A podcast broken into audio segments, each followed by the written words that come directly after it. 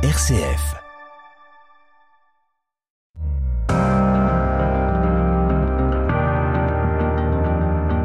RCF, les racines du présent.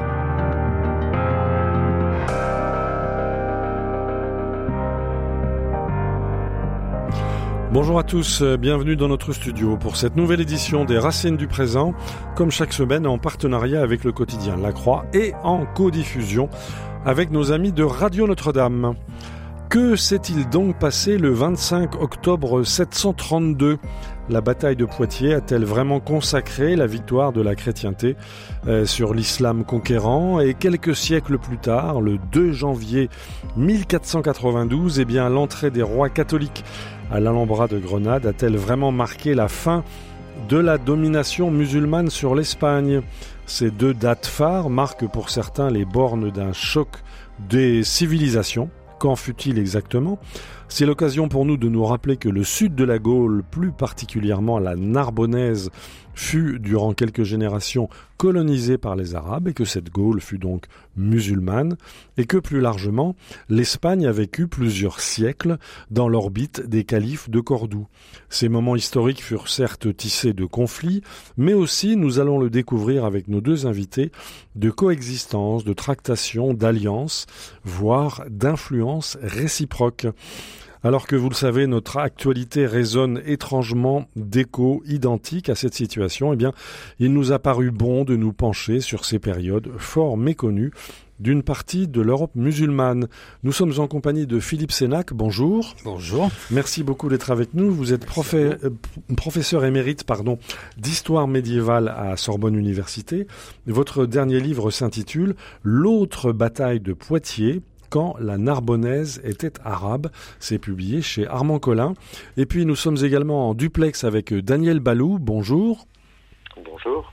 Merci beaucoup d'être avec nous. Vous êtes professeur d'histoire du Moyen Âge à l'Université de Toulouse et votre dernier livre, lui, publié également chez Armand Collin, s'intitule La Reconquête, un projet politique entre chrétienté et islam. Voilà le thème de cette édition des Racines du présent, donc quand la Gaule du Sud et l'Espagne étaient musulmanes. Les Racines du présent. Frédéric Mounier. Alors nous allons commencer avec vous, euh, Philippe Sénac. Nous allons euh, ausculter, découvrir euh, cette région de Narbonne, le sud de la Gaule, au cours du 8e siècle. il faut rappeler la situation de, Narbonne à, cette époque-là. C'était un véritable carrefour, une capitale, un port, un lieu de prospérité. Philippe Sénac. Merci beaucoup d'abord pour cette invitation. Oui, effectivement, pendant tout le haut Moyen Âge, Narbonne était une place importante à l'intérieur mhm. de, de la Gaule méridionale et pour préciser les choses du point de vue chronologique, c'est à partir des années 718-719 que cette ancienne province visigothique de la monarchie, donc de Tolède, a été attaquée puis soumise en 719 très exactement. Alors justement, avant 719, qui gouvernait euh, Narbonne, qui gouvernait cette région? Nous sommes en face de l'une des six provinces euh, ecclésiastiques de, la monarchie visigothique de Tolède et mhm. euh, à partir donc de la, on va dire des années 710, à la suite d'un coup d'État qui s'est produit euh, dans la péninsule ibérique, lorsque c'est Roderick qui a pris le pouvoir, qui a renversé le dernier souverain, euh, à partir de ce moment-là, on assiste à une sorte d'éloignement de cette province narbonnaise par rapport au reste de la, de la péninsule ibérique. Et c'est sans doute cette situation, je dirais presque un isolement, qui a facilité la tâche des conquérants arabes dans, la premier, dans le premier quart du, du 8e siècle. Mhm. Alors, euh, ces conquérants arabes, qui étaient-ils et dans quelles conditions se sont-ils intéressés à cette région de Narbonne, Philippe Sénac C'est une très bonne question qui rejoint également le problème de la, de la conquête et de la reconquête qu'on va aborder avec Daniel Balou. Oui. À cette date, euh, la région relève donc de la monarchie visigothique de Tolède et les populations qui vont partir à la conquête de ces régions sont composées euh, dans un premier temps d'une majorité de populations euh, berbères, d'origine berbère, et c'est ensuite des populations arabes qui vont venir renforcer à partir de 712, les troupes des conquérants, avec des personnalités très importantes comme Moussa ben Noussaïl, mhm. et le chef berbère, lui, portant le nom de Tariq ibn Ziyad, et l'on sait que c'est depuis cette date, depuis le passage, le franchissement de la Méditerranée, que l'on a donné le nom au détroit de Gibraltar. Oui, c'est-à-dire, rappelez-nous l'origine de ce nom. Alors, c'est Jabal el-Tariq, la montagne de Tariq, c'est ainsi qu'on l'appelle maintenant. Mhm. Et donc, il fait référence à qui fait référence à Tariq ibn Ziyad, c'est-à-dire l'un des deux conquérants, le chef berbère, l'un des deux conquérants. Non, non, dans un premier temps, nous sommes en 711, c'est-à-dire que là, les, les, contingents berbères, puis les contingents arabes partent à la conquête de la péninsule ibérique. D'accord. Et cette conquête est assez rapide, c'est même assez surprenant, puisque dès 711, donc le, le, le souverain euh, wisigoth Roderick est vaincu et très rapidement, à l'exception de Séville et de Mérida, semble-t-il, la plupart des cités n'offrent guère de résistance aux conquérants. Et Tolède, en 712, l'ancienne capitale de la monarchie, est soumise, et à partir de là, on entre un peu dans un flou chronologique, les sources arabes sont un peu confuses sur ce point. Il semblerait que dès 714, la ville de Saragosse ait été soumise également, et à partir de cette date, le, chef de l'expédition, le chef arabe, c'est-à-dire Moussa ben Doussaïr, lui est rappelé par le calife à Damas, et il se rend à Damas avec un trésor considérable, on parle de plusieurs dizaines de chariots qui portent des mhm. couronnes, qui, avec des captifs, avec euh, des filles d'anciens souverains. Bref, un grand nombre de dignitaires et de considérables richesses, un, titre de butin. Alors je note en vous écoutant, Philippe Sénac, que euh, déjà la distinction entre berbère et arabe joue son rôle à cette époque-là. Elle est fondamentale, d'autant que les tensions vont apparaître très vite. On a mhm. considéré les chroniqueurs arabes plus tardifs du 9e et du 10e siècle le soulignent à plusieurs reprises, on a considéré que ces éléments berbères qui venaient d'être fraîchement islamisés, puisque le, berbère est soumis à oui, l'extrême. Il faut se rappeler que nous sommes au début de l'islam. Tout à fait. Nous sommes euh, le premier siècle de l'Égypte. Euh, ces populations ont été soumises, mais islamisées, c'est extrêmement difficile de le définir. Mhm. À quelle profondeur l'islam a pu atteindre dans ces régions-là. En tout cas, ce qui est certain, c'est que ces chefs berbères sont attaqués, sont critiqués par les chroniqueurs arabes que j'évoquais, parce qu'on les accuse d'avoir caché une partie du butin, et on les accuse même de ne pas avoir euh, avec le gouvernement des Arabes de ne pas avoir participé au partage qui est obligatoire. Hein. Dans l'islam, qui est la cinquième partie revient à l'État et les quatre cinquièmes du butin reviennent aux combattants. Et il est évident que c'est l'attrait de, ce, de cette récompense hein, qui est mhm. par le texte coranique. D'accord. Euh, cette, cette, cet attrait a certainement suscité une certaine ardeur chez les combattants.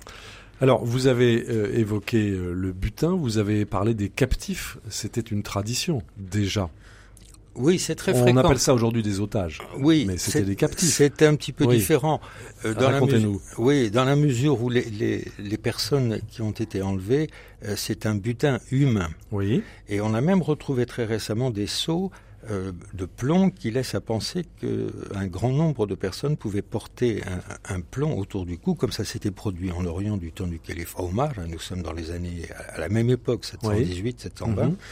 Euh, ces personnes portaient sans doute un plomb autour du cou pour être considérées, être reconnues comme personnes qui étaient soumises à la dhimma, c'est-à-dire euh, qui étaient considérées comme dhimmi. Et donc qui devaient... Dhimmi, c'est-à-dire Celui qui doit s'acquitter, le non-musulman, le juif, le chrétien, celui qui doit s'acquitter d'un impôt de capitation qui est annuel et qui doit être versé donc aux autorités Donc avec un statut particulier, vivant sur un statut Tout particulier. à fait. Il faut peut-être rappeler à l'auditeur que les, les musulmans considère que les non-chrétiens, les non-musulmans, c'est-à-dire les chrétiens et les juifs, euh, globalement, euh, sont soumis à la zimma, c'est-à-dire ils sont on assure leur sécurité, mais en échange de cela, ils doivent s'acquitter de cet impôt et parfois respecter certaines, certaines règles à l'intérieur de la communauté. Jusqu'à quel point ces captifs sont-ils considérés comme une monnaie d'échange? Susceptible de rachat En aucun cas. On n'a jamais eu ce type de comportement à l'époque dont nous mhm. parlons, c'est-à-dire en Al-Andalus et à plus forte raison en Gaule narbonnaise. Donc tout parallèle sur ce point avec l'actualité la plus récente ne serait que très très dangereux. Parfait. Donc si je vous ai bien compris Philippe Sénac, ces conquérants musulmans sont arrivés par la terre, par l'Espagne Oui, également par voie de mer, semble-t-il. Oui. Moussa Ben Nusayr disposait d'une flotte qui est intervenue sur la côte méditerranéenne, c'est-à-dire dans ce qu'on appelle le Levant. D'accord. Alors, pour situer le cadre chronologique, donc euh, Narbonne, euh, vous l'avez précisé, a été prise en 719, puis reprise en 759 par Pépin le Bref. Par Pépin le Bref. Alors, dans des conditions euh, qui sont assez obscures, il y a deux thèses. Les chroniques latines ne sont pas tout à fait d'accord sur ce point. pour la chronique de Moissac, c'est à la suite d'un pacte qui aurait été passé avec les populations visigothiques, c'est-à-dire celles qui étaient encore chrétiennes. Hein. oui. Euh, et selon d'autres sources, comme les annales de Metz, par exemple, qui sont très favorables à la cause des, des Pépinides, à la cause des, Francs. De Pépin le Bref, oui. Voilà, ce serait plutôt un acte militaire, c'est-à-dire une victoire qui aurait permis de reprendre la cité. Il est important aussi de souligner que si Narbonne tombe en 759, les territoires qui sont plus au sud, c'est-à-dire en direction de l'actuelle Catalogne en Espagne, euh, ces territoires ont pu échapper encore quelque temps à l'autorité franque. Mhm. Mais on a encore retrouvé quelques monnaies, par exemple de, euh, du calife abbasside. Euh, Al-Mansour sur le site de Russino des années 778-779, ce qui fait que certains finissent par se demander si ce n'est pas lors de la grande expédition qui est menée en 778 par Charlemagne en direction des Pyrénées, c'est-à-dire on va en parler tout à l'heure, qu'une des deux armées euh, venues du nord aurait mis un terme définitif à cette présence arabo-berbère et arabo-musulmane. Alors, vous écrivez Philippe Sénac dans votre livre intitulé L'autre bataille de Poitiers quand la Narbonnaise était arabe au 8e siècle, c'est cher Armand Collin. Vous écrivez Il ne s'agit pas d'une guerre de religion. C'est-à-dire que euh, vous mettez en scène des gens du Nord face à des Sarrasins et non pas des chrétiens face à des musulmans. Pouvez-vous préciser ce contexte? Oui, tout à fait. C'est un élément important. Euh, ce livre, je l'ai écrit à la suite de plusieurs conférences que j'avais données mhm. dans le, à Carcassonne, à Narbonne et à Grenade en Espagne. Euh, ça me paraît essentiel de le rappeler dans la période actuelle et dans l'actualité. Vous savez que la bataille de Poitiers fait l'objet aujourd'hui de multiples réactions sur les réseaux sociaux, mhm. dans les médias, quotidiennement. Et j'observais même hier qu'un groupe euh, s'intitule Division Martel. Mais oui. Et donc, il est question de sa dissolution. Un groupe euh, dit d'ultra-droite. Voilà. Et mhm.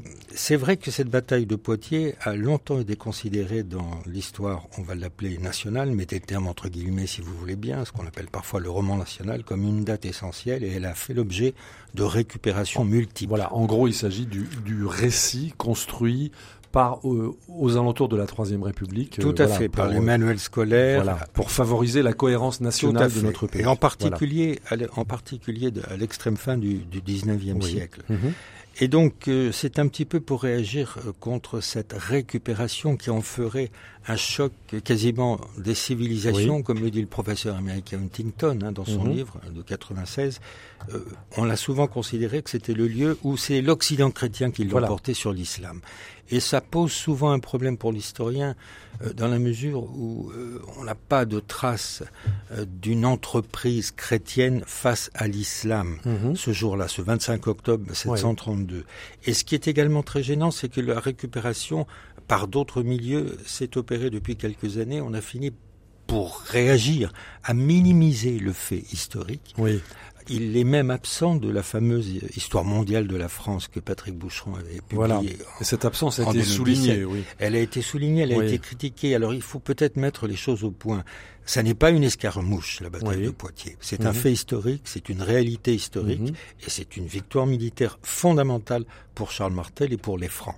En faire un conflit entre deux civilisations, entre deux religions, ce serait passé à côté de, la réalité. C'est tout à fait abusif. Donc il y a une ligne de crête à tenir, si je vous entends bien. Oui, d'autant que oh, il faut jamais l'oublier. La connaissance que l'Occident franc, l'Occident chrétien, dans ce début du 8e siècle, la connaissance qu'il a du monde de l'islam, des réalités de l'islam, c'est extrêmement réduit, c'est ah extrêmement limité. Hein. Seule une toute petite minorité d'ecclésiastiques à cette époque-là ont connaissance ah de, la, de la réalité de l'islam. C'est-à-dire que les musulmans, pour les francs, de l'époque, les musulmans sont presque des martiens, c'est ça?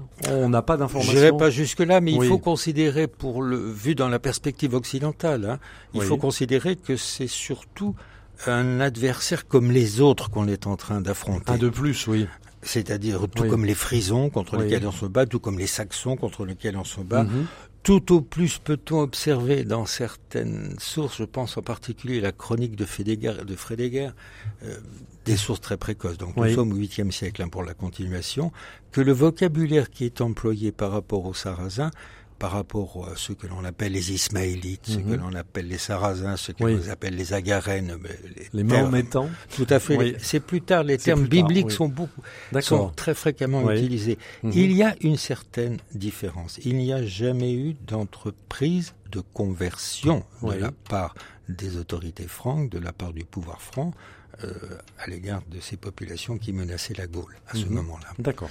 Et minimiser, si vous permettez, minimiser excessivement la bataille de Poitiers, ça serait totalement injuste, pas simplement parce que dorénavant, il n'y aura plus jamais d'offensive euh, arabes qui seront menées par la voie occidentale des Pyrénées, mais c'est surtout un fait essentiel dans la mesure où c'est à partir de cette date que commence à s'opérer le rapprochement entre euh, la famille pépinide Charles mhm. Martel, et la papauté. Et c'est à partir de 732, puis avec la seconde victoire en 737, qu'un rapprochement entre Rome, qui est menacée par les Lombards, et les Francs, et en particulier Charles Martel, mhm. un, un, rapprochement est en train de s'opérer. Merci pour ces éléments de contexte, Philippe Sénac. Je, je voudrais vous faire écouter euh, un, un, clip, un clip signé du, rapport, du rappeur Medine. Vous vous souvenez peut-être que euh, ce rappeur a été l'objet de beaucoup d'attention médiatique euh, l'été 2023 parce qu'il avait été invité à l'université d'été des Verts et que sa façon de voir les choses, de voir le monde, ne correspondait peut-être pas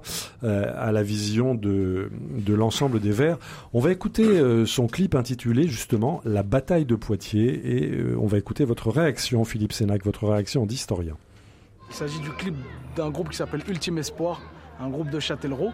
Moi, je suis un artiste euh, du, nord, du nord-ouest, du Havre précisément. Je m'appelle Médine et je suis en invité sur ce morceau-là. On a vu surtout la plaine d'Ozon. La plaine d'Ozon, c'est quartier mythique, etc. Et puis après, on a fait un peu le tour de, des sites de la région. Donc on, est tombé naturellement sur le site 732, euh, euh, pas loin d'ici. Moi je vais visiter ce genre de site vraiment comme je visiterais euh, les plages du débarquement. C'est vraiment d'abord parce que je suis français et euh, j'y vais pas en fait en, tant que lieu de pèlerinage qui me rappelle euh, l'histoire de mes ancêtres, qui réveille en moi certaines émotions. Si ce n'est que voilà, aujourd'hui euh, on arrive à, lire l'actualité, à lire la situation des musulmans de France à travers ce genre d'événements historiques. Et donc bien sûr, j'aimerais qu'on en parle de la façon la plus juste possible. Et là, 732, on nous en parle aujourd'hui comme comme étant euh, euh, l'invasion euh, du monde arabe, du monde oriental sur, sur l'Occident, alors qu'en réalité c'était clairement dans le, là, sur le moment historique, ça s'est pas du tout passé comme ça. C'est dans l'inconscient des gens, ça s'est développé et ça, et ça a fait des dégâts jusqu'à aujourd'hui. Voilà, c'était non pas le, clip hein, du rappeur Médine, mais sa vision de la bataille de Poitiers. Est-ce que vous consonnez avec cette vision, Philippe Sénac? Ben, Ça rejoint un petit peu ce que je disais il y a quelques instants, c'est-à-dire qu'il faut essayer de, de désacraliser cet épisode. Voilà. Pour, essayer de, voir simplement que ce sont deux peuples qui vont s'affronter. Du côté chrétien, je disais qu'on n'a pas une, une vraie connaissance de l'autre, c'est-à-dire du musulman. Mais c'est un petit peu vrai aussi par rapport à un terme qui fait toujours peur à l'Occident lorsqu'on dit djihad.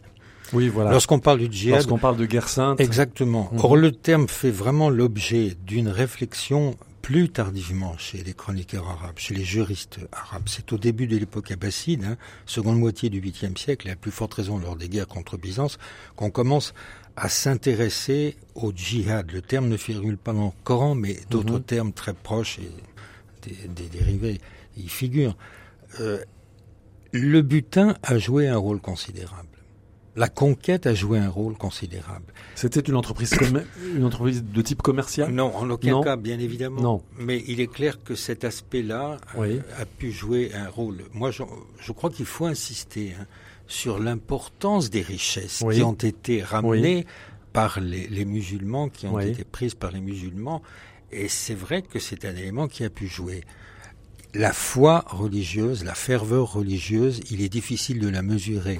Il faut pas faire, bien évidemment, de ces de ces conquérants des pillards, ça serait très abusif, mais mhm. euh, ne pas non plus en faire des, missionnaires religieux en aucun cas. Très bien. Euh, une dernière question, Philippe Sénac, relative à cette, euh, cette partie de la Gaule, donc autour de Narbonne, qui a été pendant de 719 à 759, qui a été musulmane. Qu'en reste-t-il aujourd'hui? Vous expliquez qu'il ne, il n'en reste rien dans la toponymie, c'est-à-dire dans les noms de lieux. C'est curieux, non? Bah, La période on va dire, d'occupation a été extrêmement bref. Oui. Je ne dirais pas narbonnaise musulmane, je dirais narbonnaise arabe plus exactement, d'où le sous-titre mhm. qui a été donné à l'ouvrage. Euh, bon, euh, c'est une domination qui est quand même superficielle. Ce qui est important pour le lecteur, c'est de comprendre, en essayant de restaurer les faits à la suite de nouvelles découvertes. Si la toponymie ne nous a pas donné beaucoup d'informations, euh, on a un grand nombre de découvertes qui sont mhm. spectaculaires, qui se sont produites depuis une quinzaine d'années. Euh, parmi ces découvertes, je voudrais quand même évoquer euh, ce site de Russino qui a fait l'objet de fouilles archéologiques et de prospection. Qui se trouve où? Qui se trouve à 8-9 kilomètres de, Perpignan, de la ville de Perpignan, donc à l'extrême sud, hein, mhm. dans le Roussillon. Euh, là, on a retrouvé des sceaux d'époque omeyyade qui datent de cette époque et qui se rapportent précisément au partage d'un butin, plus d'une cinquantaine de sceaux qui viennent s'associer aux centaines découvertes qui ont été découvertes en péninsule ibérique. Les racines du présent, une émission de RCF en codiffusion avec Radio Notre-Dame. Au micro, Frédéric Mounier, nous essayons aujourd'hui de comprendre cette époque lorsque la Gaule du Sud au 8e siècle et l'Espagne pendant plusieurs siècles ont été musulmanes. Nous sommes en compagnie de deux historiens. Nous venons d'écouter Philippe Sénac, professeur émérite d'histoire médiévale à la Sorbonne Université, autour de son livre L'autre bataille de Poitiers, quand la Narbonnaise était arabe, c'est chez Armand Collin. Et nous sommes maintenant en duplex avec euh, Daniel Balou. Euh, je rappelle que vous êtes professeur d'histoire du Moyen Âge à l'Université de Toulouse. Votre livre s'intitule La Reconquête, un projet politique entre chrétienté et islam. C'est toujours chez Armand Collin. Donc euh, Daniel Balou, votre évidemment votre euh, la l'époque euh, sur laquelle vous travaillez est beaucoup plus large, beaucoup plus vaste que cette question de la Narbonnaise que nous venons d'évoquer avec euh, avec Philippe Sénac. votre livre, Daniel Balou, nous aide à découvrir des mondes méconnus. On rappelle que la cathédrale de Cordoue est une ancienne mosquée, que la Giralda, le fameux clocher de la cathédrale de Séville, en fait, est un ancien minaret. Et donc, vous nous expliquez dans ce livre très très fouillé, Daniel Balou, que plus qu'un affrontement, euh, cette longue période de domination musulmane multiséculaire sur le sud de l'Espagne, eh bien, ce fut une coexistence et que cette coexistence n'a pas été en noir et blanc. Alors peut-être une précision, ça a duré combien de temps, euh, Daniel Balou, cette, cette domination musulmane sur l'Espagne? Bien comme le rappelait Philippe Sénac il y a un instant, la, conquête islamique de la péninsule ibérique euh, débute à partir de 711. Elle est, très, très rapide ensuite. Et cette présence euh, musulmane sur le sol de la péninsule euh, ne, disparaît, ne prend fin qu'à la fin du XVe siècle, exactement au, début de l'année 1492, avec l'entrée des, rois catholiques dans Grenade. Encore cette date-là pourrait-elle être euh, nuancée parce que c'est vrai que avec la conquête de Grenade, le dernier État musulman euh, indépendant euh, de péninsule ibérique disparaît, mais il y a encore des, musulmans en péninsule ibérique après 1492. il y en a jusqu'aux mesures d'expulsion et aux conversions forcées du, du, début du XVIe siècle, et se pose ensuite ce que l'on appelle la question morisque, c'est-à-dire la question de ces populations euh, qui ont été converties euh, de force au christianisme au début du XVIe siècle, qui euh, demeurent quelques plusieurs générations encore en mhm. péninsule ibérique et qui ne sont finalement expulsés que jusqu'au début du XVIIe siècle. D'accord. Donc, cette domination a duré 7, 7 à 8 siècles, donc c'est absolument, absolument considérable. Et vous vous insurgez dans votre livre, Daniel Balou, face à, cette conception qui, qui, circule beaucoup, qui consiste à dire que Al-Andalus, donc cette domination musulmane sur ce qui est aujourd'hui l'Andalousie, sur l'Espagne du Sud, eh bien, ce fut un âge d'or de, de tolérance euh, et trop souvent, à vos yeux, on, on oppose une bienveillance islamique à l'intransigeance occidentale. Dans quel climat s'est déroulée cette domination, euh, Daniel Balou? Pour ce qui est de la, de la coexistence interconfessionnelle, euh, il faut effectivement sans doute euh, modérer certaines, certains jugements trop, trop optimistes. Euh, indiscutablement, indiscutablement euh, pendant des siècles, que ce soit en territoire musulman ou en territoire chrétien, en péninsule ibérique, des chrétiens, des juifs et des musulmans ont coexisté. Mais ce qu'il faut bien comprendre, c'est que cette coexistence n'a pas été vécue sur un pied d'égalité. Oui. C'est-à-dire? C'est-à-dire que en territoire musulman, euh, les juifs et les chrétiens étaient tolérés, mais dans une position subalterne. Mhm. Euh, de la même façon qu'ensuite, en territoire chrétien, les juifs et les musulmans ont été tolérés, mais aussi en position subalterne. C'est-à-dire que la coexistence euh, n'empêche pas euh, l'affirmation de la supériorité de l'une des foi sur les autres. Donc évidemment l'islam en terre, euh, en terre musulmane et le, christianisme en, terre chrétienne. Et ça n'empêche pas aussi que des mesures discriminatoires, voire ségrégatives, soient imposées aux groupes minoritaires. Mhm. Mais les musulmans, écrivez-vous, Daniel, Daniel Balou, pardon, les musulmans ne cherchent pas à convertir les vaincus. Non, effectivement, parce que euh, d'une part une, norme coranique, c'est-à-dire un, principe inspiré de ce qu'a été l'attitude du prophète de l'islam, Mahomet, euh, lorsqu'il est arrivé à Médine, son attitude vis-à-vis euh, des juifs et des musulmans, ce souvenir de l'attitude de Mahomet à, Médine impose à, ses successeurs, les califes et au pouvoir musulman de façon générale, de respecter les chrétiens et les juifs, hein, de ne pas, de ne pas les, forcer à renoncer euh, à leur foi. Et puis d'autre part, il y a aussi des, raisons d'ordre plus, plus pratique euh, qui, qui euh, expliquent cette, cette tolérance, si vous voulez la, désigner ainsi. des aspects pratiques qui ont à voir avec les conditions même de la conquête ou avec les, intérêts économiques du, pouvoir musulman. vous insistez sur cet aspect économique. Philippe Sénac en parlait aussi tout à l'heure. Donc, si je vous entends bien, ces guerres seraient plutôt non pas tant des guerres de conquête religieuse, mais plutôt des guerres de conquête territoriale ou commerciale. Daniel Balou? Je ne dirais pas ça dans ces termes-là, parce qu'en fait, ce qu'il faut réussir à comprendre et à expliquer, ça ne va pas de soi, c'est que les, deux éléments se, combinent très bien. C'est-à-dire que si l'idée de guerre sainte euh, n'est pas encore établie euh, à l'époque dont parlait Philippe Sénac tout à l'heure, elle, elle, se construit quand même assez vite. On en trouve des traces dès le début du 8e siècle et puis surtout elle se, elle se, elle se consolide euh, au 9e siècle pour l'essentiel. Donc l'affirmation la, la, de la composante religieuse de cette confrontation avec l'islam, elle est manifeste dans la documentation hispanique dès la fin du 9e siècle. Mhm. Donc ce, ce, conflit est vraiment justifié euh, par la, la nécessité de, de, faire valoir la supériorité du christianisme sur l'islam. Parallèlement à cela et parallèlement à cette, cette, ce sentiment de, de, de concourir à, une œuvre sainte, euh, il est évident que la guerre euh, participe aussi d'autres intérêts qui ne sont pas tant commerciaux qu'économiques. La guerre est une source de butin pour mhm. ceux qui y participent, et ce qu'a dit Philippe Sénac tout à l'heure à propos des, des, musulmans vaut pour les chrétiens qui font aussi la guerre pour le butin. Euh, et pour les souverains chrétiens, pour les rois hispaniques, la guerre à différents moments est une occasion de conquête, d'expansion territoriale. D'accord. Alors, pouvez-vous nous préciser, euh, Daniel Balou, qui étaient ces musulmans? D'où étaient-ils originaires? De qui dépendaient-ils?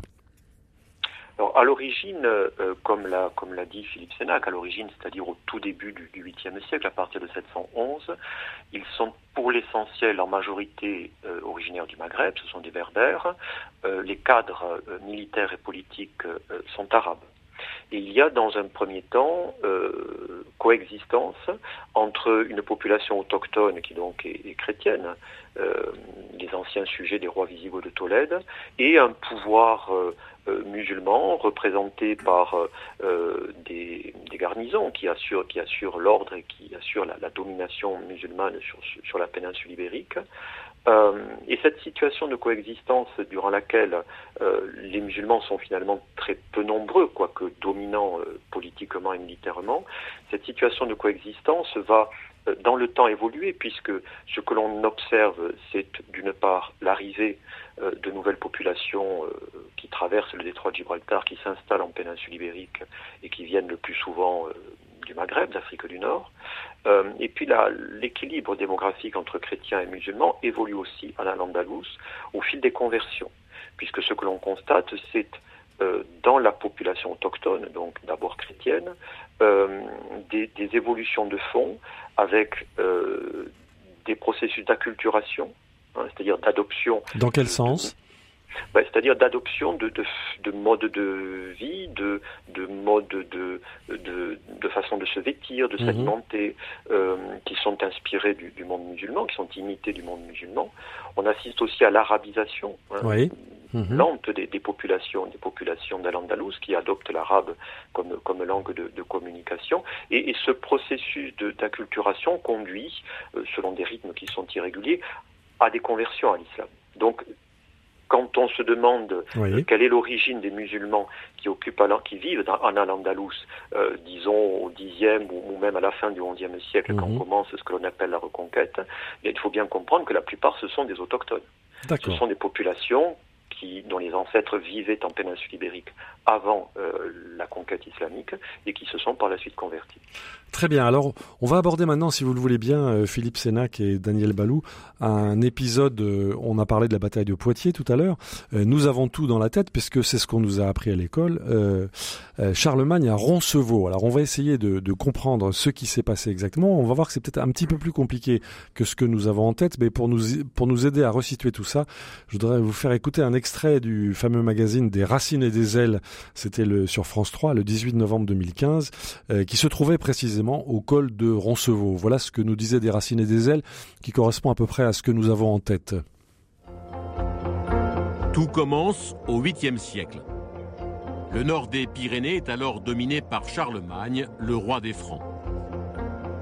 Au sud, les ancêtres des Basques, les Vascons, sont assaillis par les Sarrasins, qui ont envahi la péninsule ibérique. C'est ici à 1057 mètres d'altitude, au col d'Ibagneta, appelé aussi col de Roncevaux, qu'une bataille entre dans l'histoire. Cette stèle ici, c'est la marque d'un événement qui est fondateur pour l'histoire du Pays Basque et pour l'histoire de la Navarre. Alors il y a écrit là, Roldán, et il y a une date 778. Pour tous les écoliers de plus de 30 ans, c'est la légende de Roland de Roncevaux qui, agressé par les Sarrasins qui sont des centaines de milliers, souffle du corps pour appeler à la rescousse son oncle Charlemagne, l'empereur, à la barbe fleurie. C'est une légende. Sauf que la réalité, c'est que Roland, il n'est pas mort des mains des musulmans, il est mort des coups assénés par les Vascons. La légende passe sous silence la raison pour laquelle les Vascons ont attaqué Roland. Ce seigneur franc, sur ordre de Charlemagne, et de retour d'une campagne perdue contre les Sarrasins. Il vient de saccager Pamplune, la capitale des Vascons, qui lance alors une embuscade, en représailles, au col de Roncevaux. Alors Philippe Sénac, que s'est-il, je, vous vois sourire, que s'est-il passé exactement au col de Roncevaux, bien connu de nos auditeurs qui ont marché sur Compostelle, puisque c'est l'une des étapes bien connues de ce, de ce pèlerinage. Philippe Sénac? Ben, rappelez aussi quand même que dans les manuels scolaires que l'on évoquait tout à l'heure, tous ceux de la Troisième République, et il n'y a pas si longtemps, hein, dans les écoles primaires, euh, faisant suite à l'épisode de Poitiers, oui. on passait directement absolument. à Roncevaux, à la mort de Roland, du preux Roland, et récupéré ensuite par la chanson de jazz dont on parlera très certainement ensemble. Qu'est-ce qui s'est passé? C'est en 777 que plusieurs dissidents arabes du nord de la vallée de l'Ebre entrent en contact en Saxe, à Paderborn, avec Charlemagne, euh, pour l'inviter à mener une campagne afin de libérer les terres qui sont au sud des, Pyrénées et surtout euh, de pouvoir obtenir une certaine autonomie pour ces dignitaires musulmans par rapport à Cordoue, où s'est mis en place depuis 756 un émirat qui est lui totalement indépendant, ce qu'on appelle l'émirat de Cordoue, l'émirat omeyyade. Et donc Charlemagne, l'année suivante, après un, séjour euh, où il reçoit une lettre du souverain pontife à Chasseneuil, il reçoit une lettre du souverain pontife qui l'invite à mener cette expédition et en luttant, les termes sont pas clairs, on ne sait pas encore, c'est pas la connaissance de l'islam, mais l'invitant à lutter contre ces, peuples perfides. Et donc, en 778, Charlemagne va organiser deux armées. L'une va franchir, va passer par l'école pyrénéen, l'autre va passer par la voie catalane, c'est-à-dire par le long de la Méditerranée, et le siège est mis devant la ville de Saragosse qui devait se soumettre théoriquement puisqu'on avait passé une alliance. Or, le gouverneur de la ville de Saragosse revient sur sa décision et oppose une ferme résistance aux troupes de Charlemagne. Charlemagne, devant quitter les lieux, euh, se résout donc à abandonner le siège et se dirige vers Pamplune où il rasit la ville, mhm. il la détruit en partie, et c'est sans doute une des raisons pour lesquelles les Basques, à ce moment-là, Pamplune est passé aux mains de l'islam dès 719-720, c'est la raison pour laquelle les populations basques, qui s'entendent assez bien avec les populations musulmanes et une sorte de coexistence là encore, vont mener une expédition punitive au moment où les troupes de Charlemagne regagnent les Pyrénées, vous l'avez dit, au Puerto de Ibañeta, c'est-à-dire théoriquement le 15 août 1778. Donc en fait, c'était une affaire entre Francs et Basques. À la fin, ça a été célébré comme une victoire. Il y a sans doute des otages qui sont pris par Charlemagne, des otages arabes. Oui. Mais euh, c'est un peu une entreprise de punition qui est menée par les Basques. Et j'ai été sensible à ce que disait la, personne là dans l'extrait que vous avez passé. Euh, ça a une certaine importance euh, pour le peuple basque même, parce que c'est la première fois, et à plus forte raison dans une Espagne qui est parfois divisée par des tensions, on va dire identitaires ou régionales, ou régionalistes ou nationales, on hésite sur les mots, euh, c'est considéré, plusieurs stèles le montrent d'ailleurs à mmh. comme la victoire d'un peuple, qui est une minorité, sur un État qui est en construction.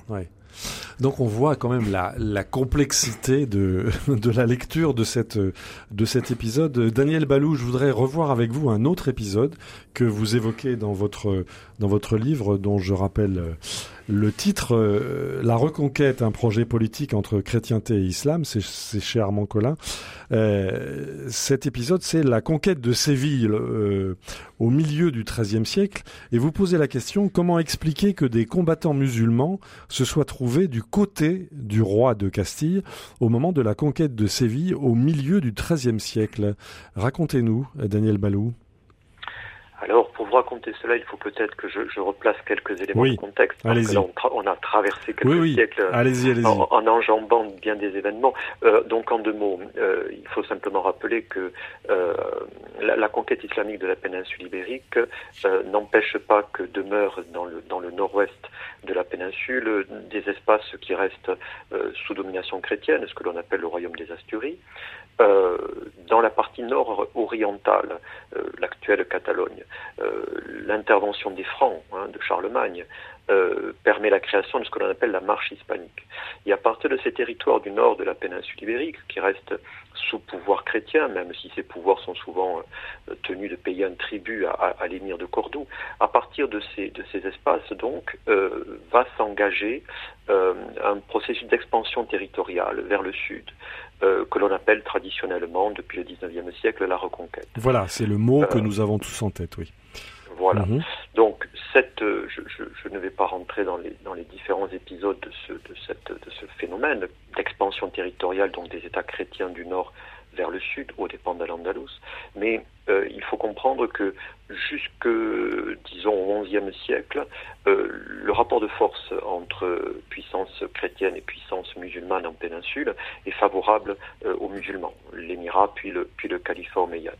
La disparition du califat omeyyade au tout début du, du XIe siècle permet aux chrétiens d'avoir désormais le dessus, euh, et donc de, progresser vers le sud, mais une progression qui va être compliquée parce qu'à deux reprises, à la fin du XIe siècle et au milieu du, XIIe siècle, euh, des ripostes sont lancées depuis le Maghreb qui euh, bloquent la, progression des, royaumes chrétiens vers le sud. Ces, obstacles, va-t-on dire, sont, sont levés au début du XIIIe siècle. Et le XIIIe siècle, c'est le moment des, des grandes conquêtes. C'est le moment où euh, les rois hispaniques, c'est-à-dire euh, roi d'Aragon, roi de Castille, roi du Portugal, qui sont des rois catholiques, donc, qui oui. sont des rois chrétiens, catholiques, effectivement. Mhm. Ces rois donc conquièrent entièrement euh, ce qui restait encore au pouvoir euh, des musulmans en péninsule ibérique, ne laissant euh, subsister à partir du milieu du XIIIe siècle que euh, l'émirat de Grenade, l'émirat de Grenade qui, comme on l'a dit tout à l'heure, sera finalement conquis au XVe siècle. Donc c'est dans ce moment-là, de la grande expansion du XIIIe siècle, que se situe l'épisode que vous évoquez, la, conquête mhm. de Séville. Séville étant une, une, une, une ville très, très importante par le, le, nombre de ses habitants à cette époque-là. Probablement, on ne saurait dire combien il y avait d'habitants, mais c'est l'une des plus grandes villes de la péninsule ibérique, sinon la plus grande à cette époque. Mm Séville qui est aussi une capitale importante, euh, capitale en particulier de ce que l'on appelle les, les, Almohades. Donc l'enjeu de cette conquête euh, est, est, grand pour le, le, roi de Castille, qui s'appelle à, à, cette époque Ferdinand III. Et c'est vrai que Ferdinand III, lorsqu'il met le siège devant Séville, assiège la ville avec à ses côtés des contingents musulmans. Alors qui était-il? Alors c'était les contingents qui lui étaient envoyés euh, par euh, des émirs, euh, l'émir de, de, Grenade en particulier, l'émir de Murcie, l'émir de Niebla, des émirs qui étaient devenus ses vassaux. des émirs musulmans, donc qui sont devenus les vassaux du roi chrétien. Exactement. Voilà. On voit la complexité de la situation. Tout à fait. Parce mmh. qu'on est dans une configuration, oui. certes, la question des appartenances confessionnelles à la chrétienté ou à l'islam est tout à fait essentielle, mais où euh, la confrontation qui se déroule en péninsule ibérique ne peut pas être regardée comme euh, une lutte entre deux blocs homogènes. Oui. Il n'y a à aucun moment du mmh. Moyen Âge d'un côté les chrétiens, de l'autre les musulmans. Voilà, ça n'a pas existé. Non, en vérité, Oui. entre les uns et les autres, Oui. entre une partie des uns et une partie des autres, il y a toujours eu des, des alliances qui ont été nouées. Mhm. Euh, à l'époque des grandes offensives euh, lancées depuis Cordoue, donc euh, par le pouvoir musulman contre les territoires chrétiens euh, à l'époque d'Al-Mansour, en fait, ou y compris Saint-Jacques de, de, Compostelle est prise, il y a des contingents chrétiens euh, aux côtés, aux côtés, sous les ordres des chefs musulmans. Ah oui, Et comme, c'est cela. C'est-à-dire que c'est ce que vous évoquez dans votre livre, Daniel Balou. Vous vous posez la question euh, sur laquelle je reviens. Comment expliquer que des troupes chrétiennes aient participé au saccage de Saint-Jacques de Compostelle sous les ordres d'Al-Mansour à la fin du XIe siècle? C'est bien ça que vous évoquez. Voilà, cette question-là Oui. et la première que vous avez posée appelle en quelque sorte la même réponse, Oui, à savoir que l'appartenance confessionnelle n'induit pas nécessairement une solidarité. Mhm. Euh, il n'induit pas non plus nécessairement la fidélité à un souverain qui serait de la même religion que soi-même. Donc, euh, dans la construction euh, de ce Oui. qu'on va appeler par facilité l'État musulman, donc Oui. l'émirat omeyyade, plus tard califat omeyyade, il y a un espace politique qui rend possible la présence de sujets chrétiens et qui rend possible donc la collaboration de nobles chrétiens avec le pouvoir musulman. Et à l'inverse, au XIIIe siècle, pour revenir à la, à la conquête de Séville, oui. euh, la, la, la, conception de, de, modèle politique qui prévoit à cette époque-là euh, laisse aussi cette place à ce que, sous l'autorité d'un roi chrétien, donc en l'occurrence Ferdinand III, ben, des vassaux musulmans trouvent, trouvent leur place. Mhm. Euh, il y a quelque chose Oui. là qui, qui est quasi paradoxal, puisqu'on Voilà. parle d'une guerre qui Oui. est vécue par les uns et par les autres comme une guerre sainte. Et Mais pourtant, cette guerre oui. sainte donne naissance à un État qui est en fait multiconfessionnel. C'est ça qui est tout à fait paradoxal et presque fascinant. Euh, Philippe Sénac, vous, vous confirmez évidemment Ah, je vision. suis tout à fait d'accord. J'étais Oui. très sensible dans le livre de Daniel Balou Oui. à, à ce fait. euh, oui, ce sont des contes chrétiens, ennemis du souverain, Mhm. qui aident Al-Mansour à participer, donc, qui participent à l'expédition contre Saint-Jacques de Compostelle en 997. Ce que vient de dire Daniel, je, voudrais le formuler Oui, d'une autre manière. Il me semble qu'il faut aussi considérer la reconquête comme une affaire intérieure à la chrétienté Mhm. hispanique. C'est-à-dire C'est-à-dire que pendant longtemps, et Daniel y a été parfaitement sensible, euh, je ne n'utiliserai pas moi non plus le terme reconquête avant le milieu, avant le XIe siècle. Hein. C'est avant le règne de Sanche III le Grand pour l'Aragon ou, Mhm. ou Ferdinand en Castille. C'est avec la prise de Coimbra en 1064 et la même année avec la prise de Barbastro que se produit ce qu'on a appelé euh, dans d'autres publications un renversement de tendance lié à un essor démographique, lié à une croissance agricole, lié à d'autres phénomènes majeurs. Je veux dire par là que les souverains, depuis les comtes catalans, les grands comtes catalans jusqu'aux aux souverains des Asturies, Léon ou Castille-Léon, euh, ont d'abord besoin de museler leur aristocratie.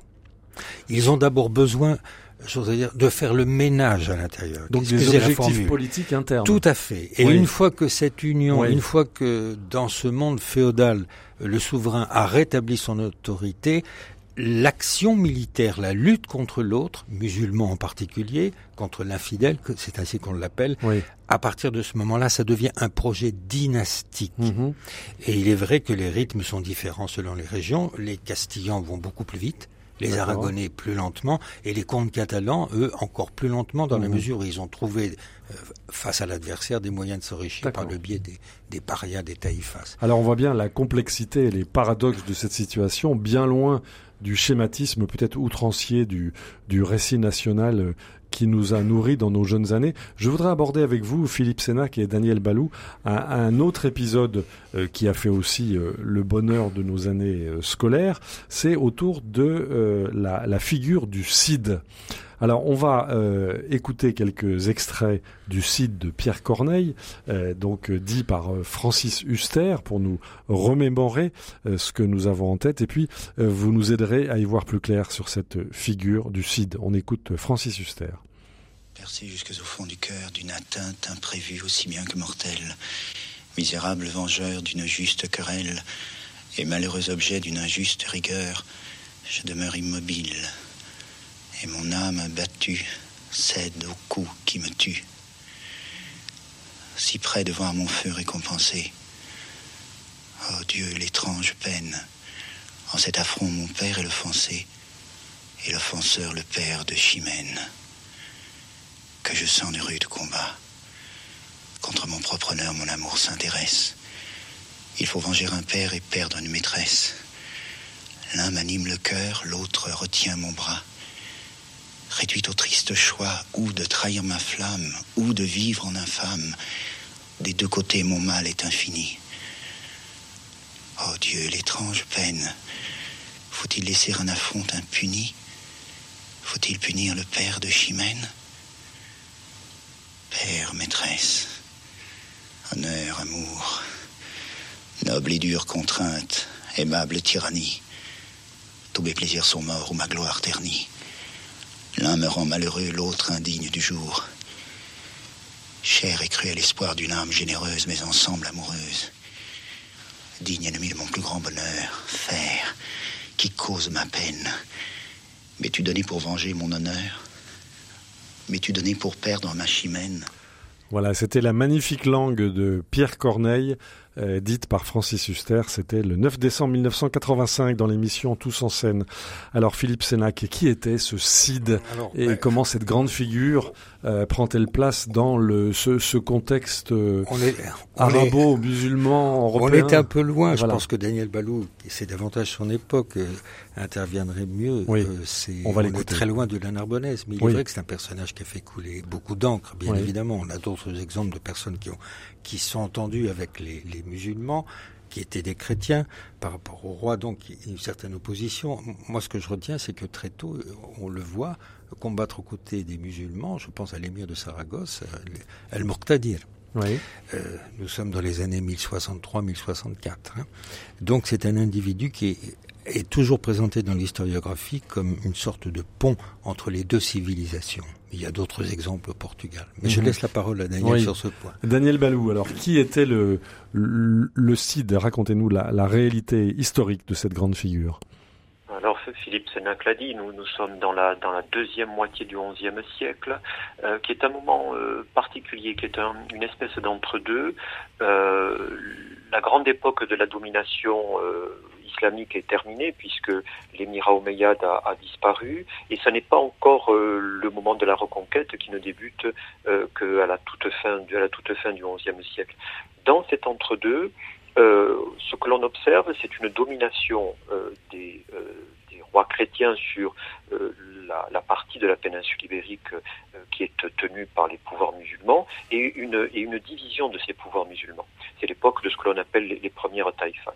Et à ces, à ces États musulmans du Sud, les, rois chrétiens imposent, dans le courant du XIe siècle, un régime de protectorat c'est-à-dire les obligent à payer des tribus en échange euh, de leur protection et en échange d'une aide militaire euh, dans la mesure où ces pouvoirs musulmans sont euh, rivaux les uns des autres et qu'ils s'affrontent assez souvent les, uns, les, uns les autres.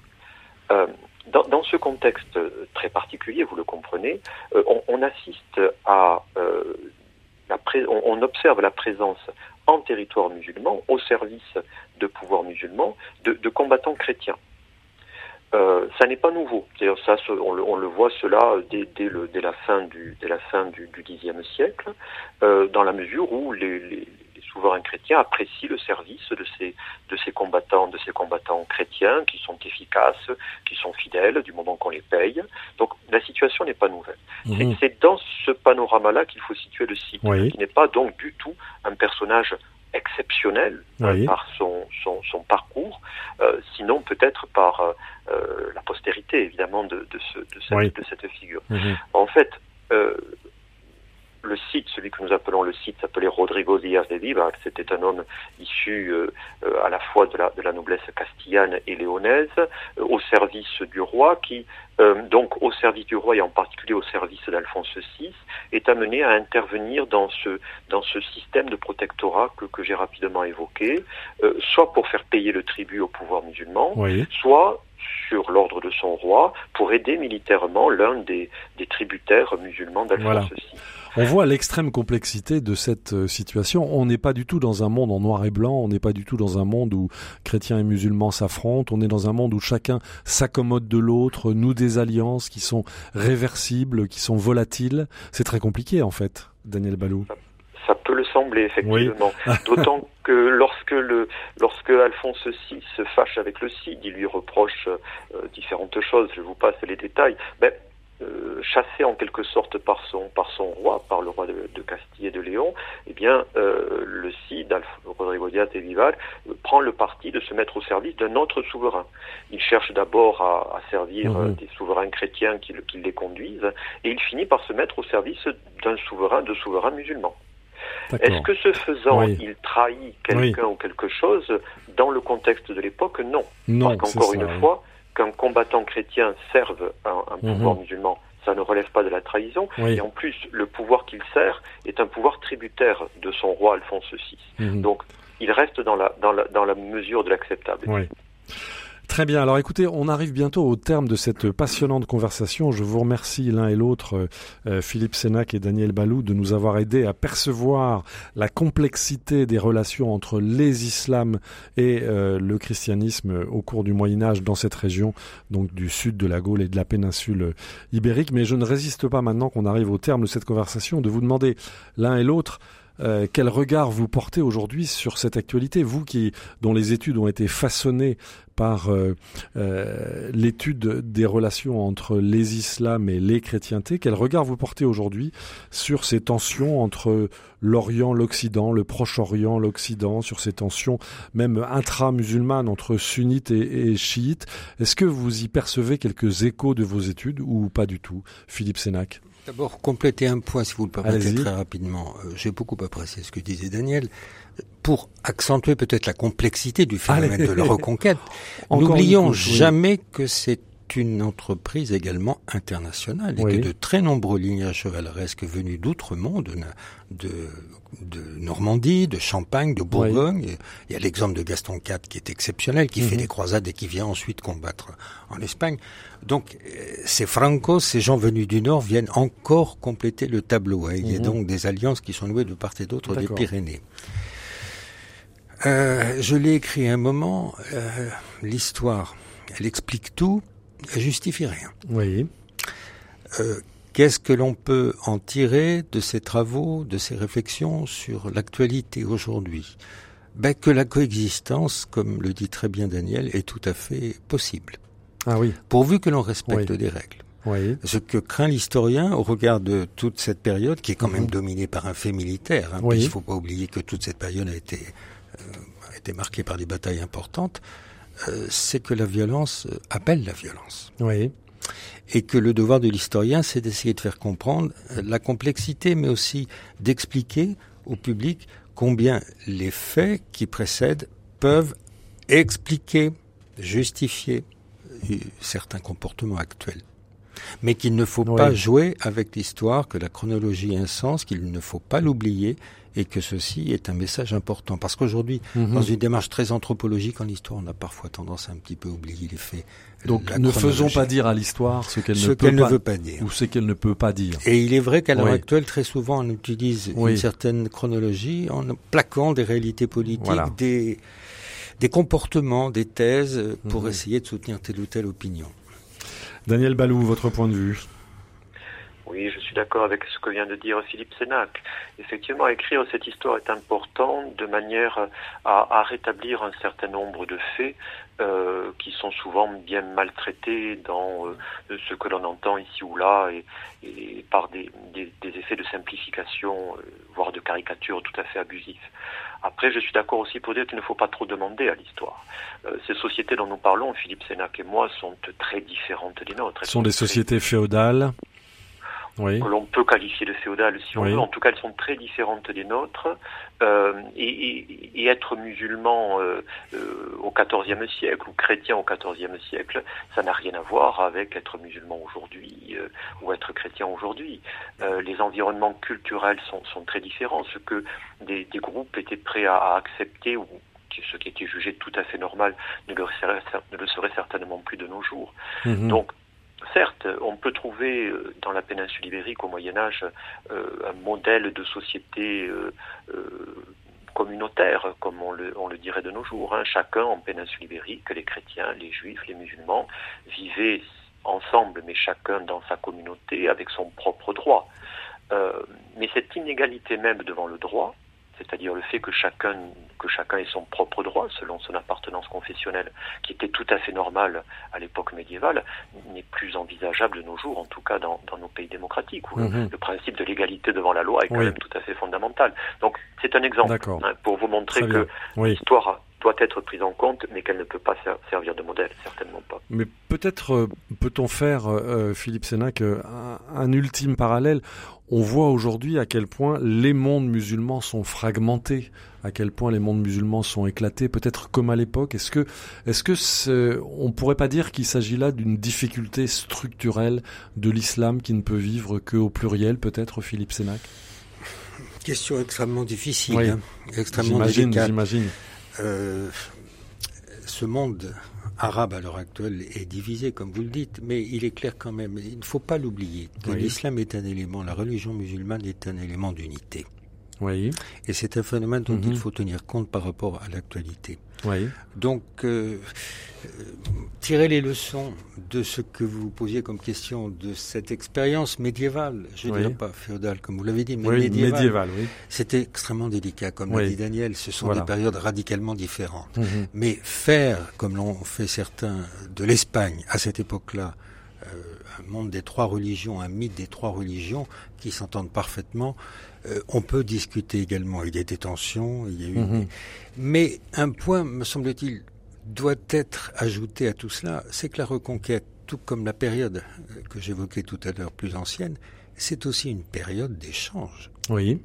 D'échanges commerciaux, d'échanges culturels. Culturels. Oui. N'oublions pas que les universités parisiennes ont vécu sur des penseurs musulmans. Oui. Les ont utilisés. Je mm -hmm. pense à Verroès ou d'autres. Mais euh, c'est aussi une période pendant laquelle il y a des emprunts. Mm -hmm. Des mutuels. Mutuels à ceci près qu'il oui. est indéniable que l'Occident chrétien vient chercher davantage en Espagne que le monde mm -hmm. musulman vient chercher dans l'Occident chrétien.